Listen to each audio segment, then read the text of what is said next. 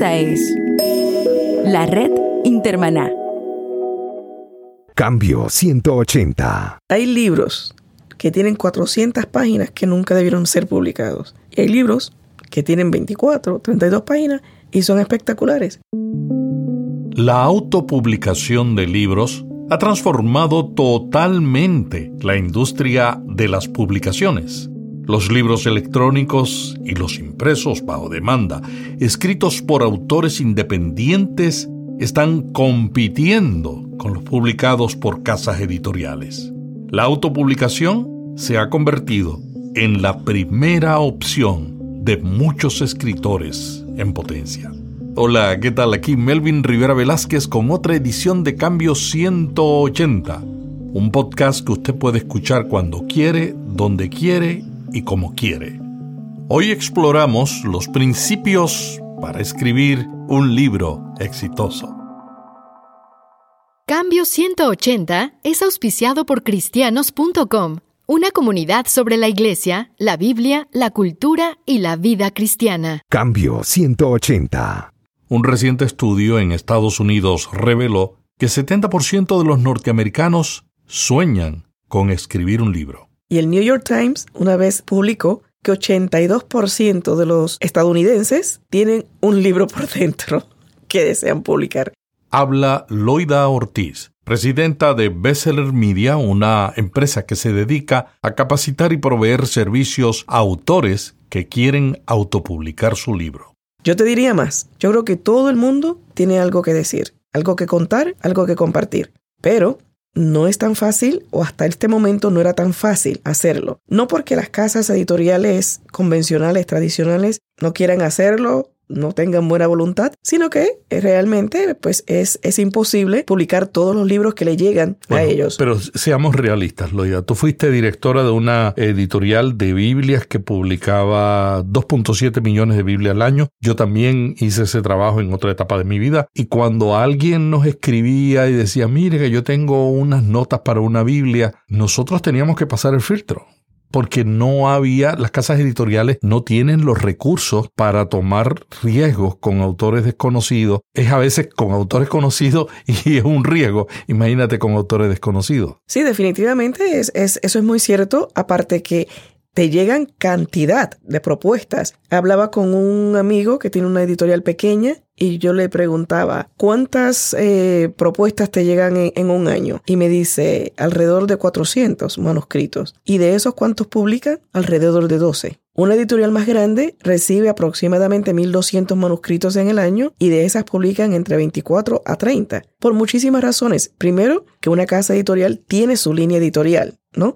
Exactamente qué tipo de libros van a, publicar y también, pues como mencionaste tú hace un tiempo, la inversión que tienen que hacer esas casas editoriales, porque sería un paquete completo, pues es, bastante alto y no pueden correr el riesgo de que no sean bien recibidos. Loida, ¿cómo la autopublicación sirve para lograr el sueño de estos nuevos autores? de muchísimas maneras. Como decía anteriormente, es un riesgo para, la, para una casa editorial convencional poder publicar todos los libros que recibe. Entonces, hay muchas personas que tienen historias impresionantes impresionantes que no llegan a pasar ese filtro. Te doy una anécdota. Hay una, una historia que conocí en una publicación que hicieron donde se hace un estudio para ver cómo es ese filtro en las casas editoriales. Agarran un manuscrito, bueno, agarran un contenido de unos libros que ya habían sido publicados y habían sido éxitos de venta. Le quitan la, la información del autor y demás y mandan ese contenido a diferentes editoriales como cinco. Todas lo rechazaron. Solamente una mostró cierto interés de que tal vez podría publicarlo. Y esa editorial fue, era la casa donde habían publicado esa novela y había sido un éxito, pero no reconocieron el contenido. Hmm. Entonces, imagínate, eso es con un autor consumado, con una historia requete probada en el mercado y no pasó ese sedazo en diferentes editoriales. ¿Qué se puede esperar para una persona que no ha tenido ese contacto, que a lo mejor no es un escritor eh, asiduo, pero tiene historias interesantes o cosas, o sencillamente desea compartir su, cometemos pensamiento. errores, cometemos. C.S. Lewis fue rechazado muchas veces.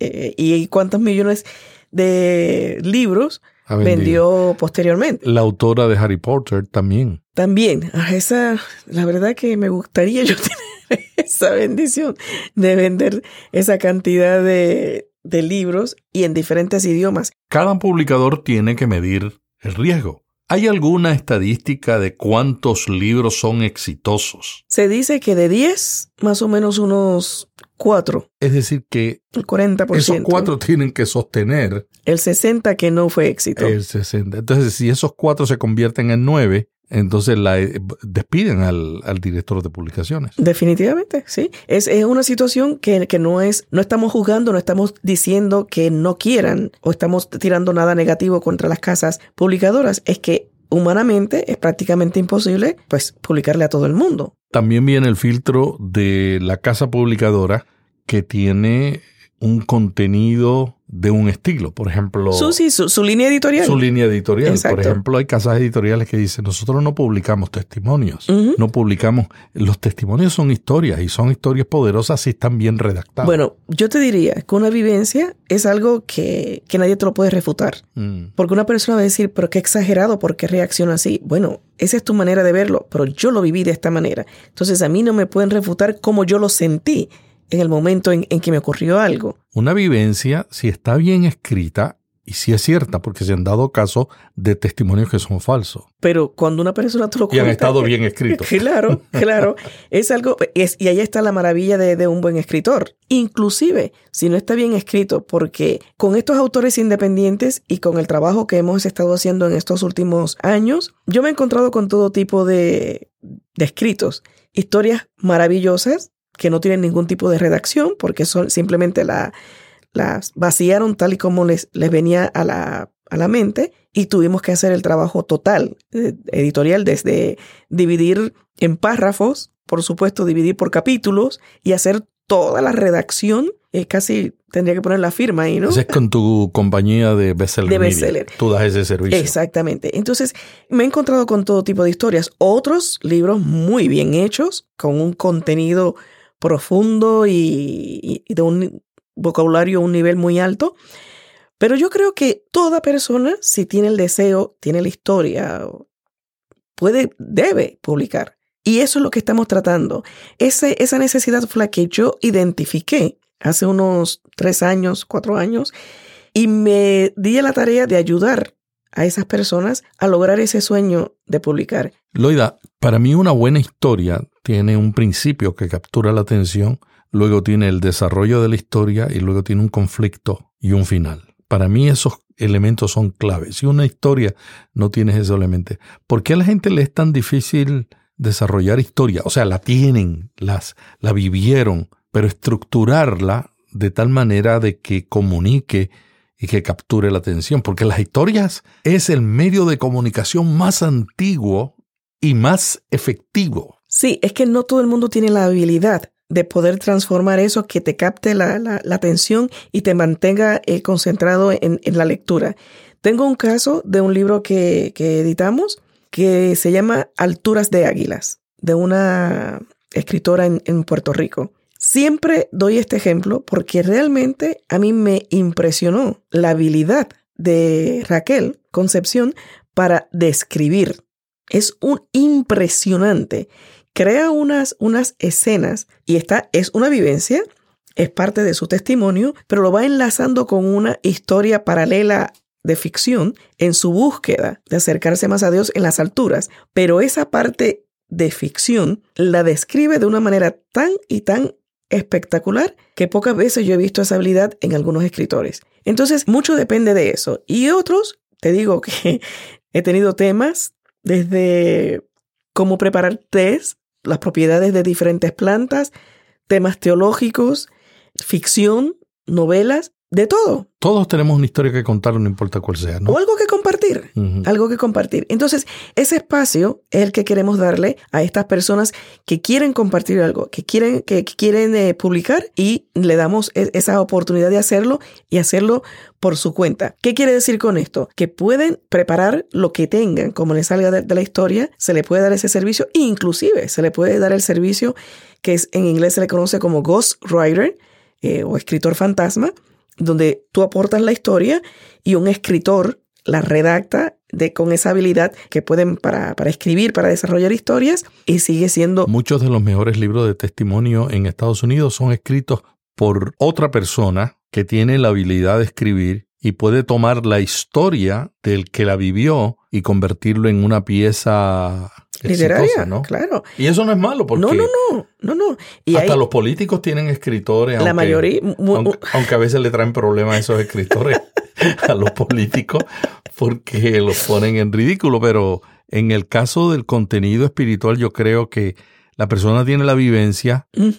Busca una persona que tiene el talento para decir, expresar esa vivencia de una manera estructurada e interesante, pero el del dueño es el de la vivencia, el que Exacto. la tuvo es el dueño de la experiencia. Y precisamente en este, esto que estamos hablando de la autopublicación con autores independientes, la maravilla es esa, que aunque te escriban la historia otra persona, obviamente que eso es con contrato, poniéndolo bien claro, ¿no? Mantiene el autor, el dueño de la idea, del pensamiento, sigue siendo el dueño total de esa obra, sí, eh, aparece como autor de esa obra y mantiene el 100% de los derechos. Es decir, que cuando tú como editora le das un servicio a un autor que trae una idea, que trae una experiencia, esa persona sigue siendo dueño, aun cuando tú le ayudes a estructurarla de una manera y expresarla Sí, correctamente. sí, sí, porque mantiene el 100% de, de los derechos, a menos que quiera compartirlo con, con alguien o, o hacer después un acuerdo de distribución, pero mantiene los derechos, su propiedad intelectual, y eso es suyo total y absolutamente. Nosotros le damos el servicio para publicarlo.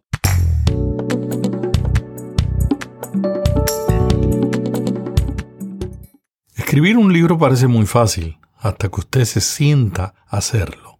¿Cuál es el enemigo principal de un escritor? La procrastinación, la parte más difícil, esa primera línea, cuesta escribirla, definitivamente. Leí un escrito que decía, hay siete ladrones del tiempo. Y es cierto, eh, es muy cierto. ¿Y, si te- cuáles son? Interrupciones. Como la que yo acabo de hacerte ahora. la improvisación, reuniones improductivas, la televisión, el internet, los correos electrónicos, el celular. Yo he eliminado alguna, yo no veo televisión, no escucho radio, pero todavía tengo reuniones improductivas. Esas no están bajo mi control. Sí, y entonces cuando esa parte de uno ir posponiendo, quiero hacerlo, quiero hacerlo, pero, pero no acabo de dar ese primer paso, romper esa primera parte de vencer ese, esa actitud de más adelante lo hago, cuando uno se enfrenta a esa página en blanco o a la pantalla en blanco. Esa primera línea es la más difícil. ¿Qué podemos hacer para vencer eso? Te puedo recomendar que, por ejemplo, identifiquemos cuando estamos procrastinando y hacer algo inmediatamente al respecto.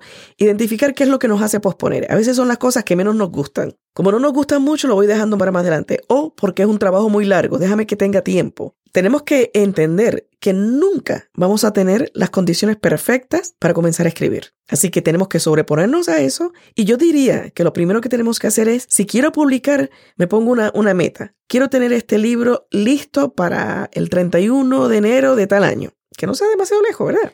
Y comenzar a trabajar en eso. Asignar una agenda donde diga, todos los días le voy a dedicar por lo menos una hora. O todas las semanas voy a dedicarle aunque sean cuatro horas. Y me imagino que uno debe escoger las mejores horas. Tiene que conocerse uno. ¿Cuáles son los momentos donde uno está más productivo? Por ejemplo, me imagino que para ti es en la madrugada. Sí. Yo soy madrugador. Sí, todos tus emails llegan a las 3, a las 4 de la mañana y demás. Hay personas que son más noctámbulas que producen más en la noche. Mi esposa Radí. Ella Exactamente. escribe después de las 10 de la noche. Entonces uno tiene que identificar cuál es el momento más productivo para uno y dedicar, separar de ese tiempo, tratar de cumplir con eso de la misma manera que cumples con una reunión de negocios, que si no llegas pierdes algo importante. Bueno, estás perdiendo algo importante de tu vida si no te dedicas, no le dedicas ese tiempo a escribir. Es que sobre una meta en términos de páginas o de palabras también funciona. Funciona. Puedes ponerte como meta preparar cierta cantidad de un capítulo cada vez que te sientes, pero una de las, de las personas que tomó el taller, porque yo doy este taller por lo menos dos veces al año, y una de las personas que está, que su libro está ahora mismo en, en impresión, me dice, cuando fui a su taller, algo que se me quedó muy grabado fue que dijo, escriba aunque sea un párrafo todos los días. Y me dice, y eso se me quedó en la mente y traté de hacerlo. Y si escribe un párrafo que dice, hoy no voy a escribir. Puede ser. Pero escriba. Escriba. Entonces, ¿cuál es la, eh, uno de los métodos que podemos utilizar? Podemos comenzar, digamos, por dónde iniciar. Hagamos un bosquejo. ¿Cuál es mi tema principal? Luego lo dividimos por subtemas, que esos subtemas se pueden convertir en, en, capítulos. Y comenzamos a rellenar en cada uno de esos, de esos espacios que hemos ya determinado. Eso no está escrito en piedra. Eso va a tener cambios, porque eso no es... Hay personas que alardean diciendo, no, yo me siento y de una sola vez lo escribo y no vuelvo sobre ello. Qué error tan grande. Mm. Porque los más grandes escritores de la historia reescriben, reescriben y del primer borrador que han sacado al que sale publicado casi ni se parece. Mm. Y ese es el arte de escribir. Entonces, para aprender a escribir, hay que escribir. Escribir se, se, aprende escribiendo, leyendo, escuchando. Y una parte que yo me eh, he encontrado que es muy difícil para las personas que van a, a desarrollar un libro y publicaciones de todo tipo es la audiencia. Definir la audiencia. Porque siempre les pregunto, ¿a quién va dirigido tu libro? Y la respuesta inmediata es a todo el mundo. Eso es lo más fácil. Público en general. O sea que no tenían respuesta. Tienen razón, porque una vez tú publicas, una vez está en el mercado, mm. lo, lee, lo puede leer todo el mundo, mm -hmm. el público en general. Pero en el momento en que vas a escribir algo, debes tener una audiencia en mente. Por ejemplo, si vas a hablar de la violencia doméstica, la violencia doméstica, ¿a quién? ¿A la mujer? ¿Al hombre, que también existe? ¿A los niños? Definir la audiencia y lo más específico posible. ¿A los esposos? Por eso. Hay violencia también a los esposos. Sí, por eso digo, por eso digo. Que no lo no dice. es tan común, pero. Sí, es más común de lo que parece, lo que pasa es que no lo dicen, no se, les, les da pena eh, decirlo. Entonces, tenemos que ser lo más específico posible para ayudarnos a nosotros mismos. No es que le vamos a poner en la portada, este libro va dirigido a una mujer de entre 24 a 34 años que vive en tal sitio. No, es para nosotros poder ubicarnos. Y además para saber cuáles son los problemas que la persona tiene. Porque si yo estoy escribiendo un libro, yo siempre digo que la gente compra libros, lee libros y escucha podcasts para entretenerse y para resolver un problema. Entonces, si yo no sé quién es la audiencia, pues no sé quién, cuáles son los problemas que tiene. Y entonces no puedo enfocar mi contenido a resolver un problema a ese oyente o a ese lector. Dar una solución a esa necesidad que identificaste. Además, te ayuda a escoger, a seleccionar el nivel de lenguaje que vas a utilizar. Entonces, esa parte es muy importante. Definir a quién va dirigido mi libro. Y una, una oracioncita que yo les pido siempre que completen es, el propósito de mi libro es, ¿qué es lo que yo quiero lograr cuando el lector lea esto que yo estoy publicando? Me imagino que algunos escritores tienen que luchar en ese momento porque a veces los que queremos escribir un libro, queremos escribir un libro por una necesidad personal. Yo quiero decir, yo, yo quiero decir lo que pienso. Cuando tú me imagino que confrontas al escritor como consultora experta en autopublicación con esa pregunta, la persona tiene que dejar de pensar en el yo para pensar en el lector. Exacto, porque si no, bueno, publicas tu libro y lo pones en tu, en tu librero y lo tienes ahí como un trofeo. Si queremos que el lector tenga alguna reacción, tenga un impacto de alguna manera. Entonces, ¿cuál es ese propósito? Y eso te ayuda a enfocarte para saber exactamente cómo vas a dirigir el nivel de vocabulario que vas a utilizar, las referencias. Las ilustraciones. Que vas a utilizar, todo, todo lo que vaya acompañando ese contenido, mm. pues lo va a determinar esa audiencia que fuiste identificando. Me he encontrado a lo largo de, de toda mi trayectoria que esa parte de definir bien la audiencia en donde más dificultad hay. Interesante.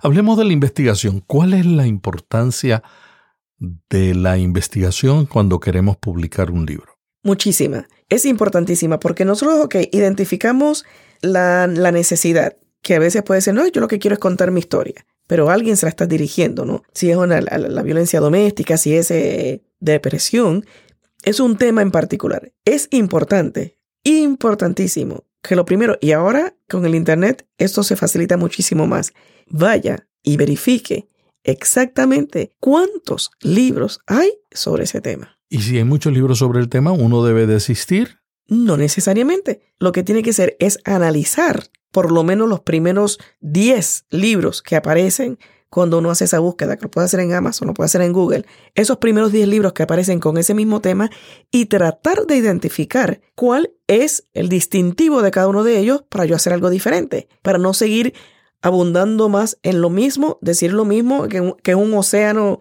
gigantesco y otra gotita más que caiga, pues no va a ser ningún, ninguna diferencia. Ahora, si yo identifico, este se concentró más, por decirte, en la depresión en los adolescentes, esta se, se concentró más en la depresión posparto, esta, entonces yo me voy a distinguir de esta manera. Quiero dirigirlo a la depresión, por ejemplo, en los pastores. Mm. Entonces, enfocamos nuestro escrito en algo que se diferencie de todo ese resto de libros que hay en el mercado con el cual el mío va a ir a competir. Entonces tengo que buscar ese punto, como se le llama, ese nicho, ese, ese distintivo, esa, esa parte única que va a distinguir lo que yo voy a escribir de lo que ya estamos en el mercado. Loida, cuando tú le das el servicio a un escritor en ciernes como consultora, asesora, tienes que recomendar procesos y pasos. ¿Cuáles son los pasos y los procesos más importantes que a veces la gente no sigue? Hacer que, que la gente planifique, porque es importante planificar cuando vamos a escribir el libro, el hacer ese bosquejo, el ir organizando el material, que puedes hacerlo con carpetas, con folders físicos o puedes hacerlo en la, en la computadora. La persona lo escribe, pero alguien lo revisa. ¿Por qué es importante un corrector de estilo? Es sumamente importante porque cuando nosotros nos metemos a escribir nuestra historia, lo que queremos contar, nos enamoramos si no te enamoras, en realidad entonces no debes escribir. Nos enamoramos de ese escrito. Se convierte en nuestro hijo. Y no hay hijo feo. Entonces nosotros vamos escribiendo y es que qué bello me está quedando esto, está fantástico. Y esto, cuando lean esto, va a ser una revolución y esto va a impactar y demás.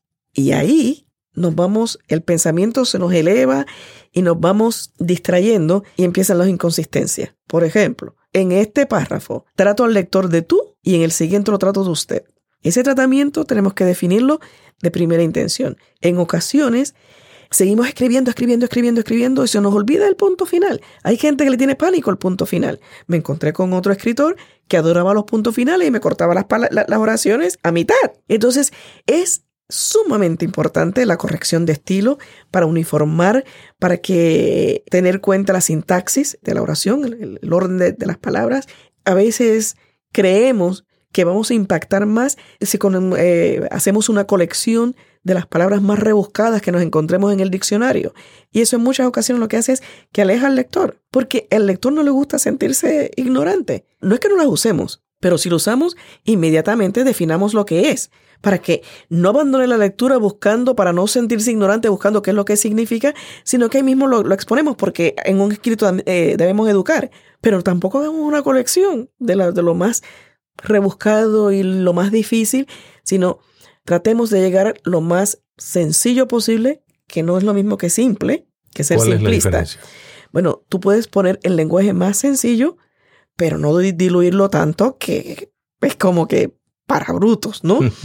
sino con altura, pero con lenguaje sencillo que llegue de inmediato y podamos transmitir el mensaje y el propósito con nuestro escrito.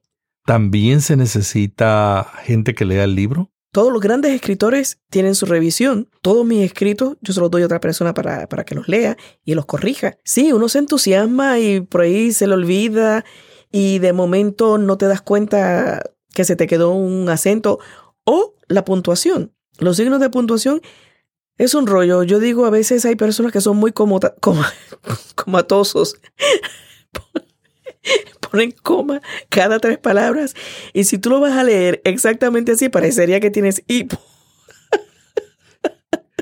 Entonces, todas esas cosas, pues necesita una lectura.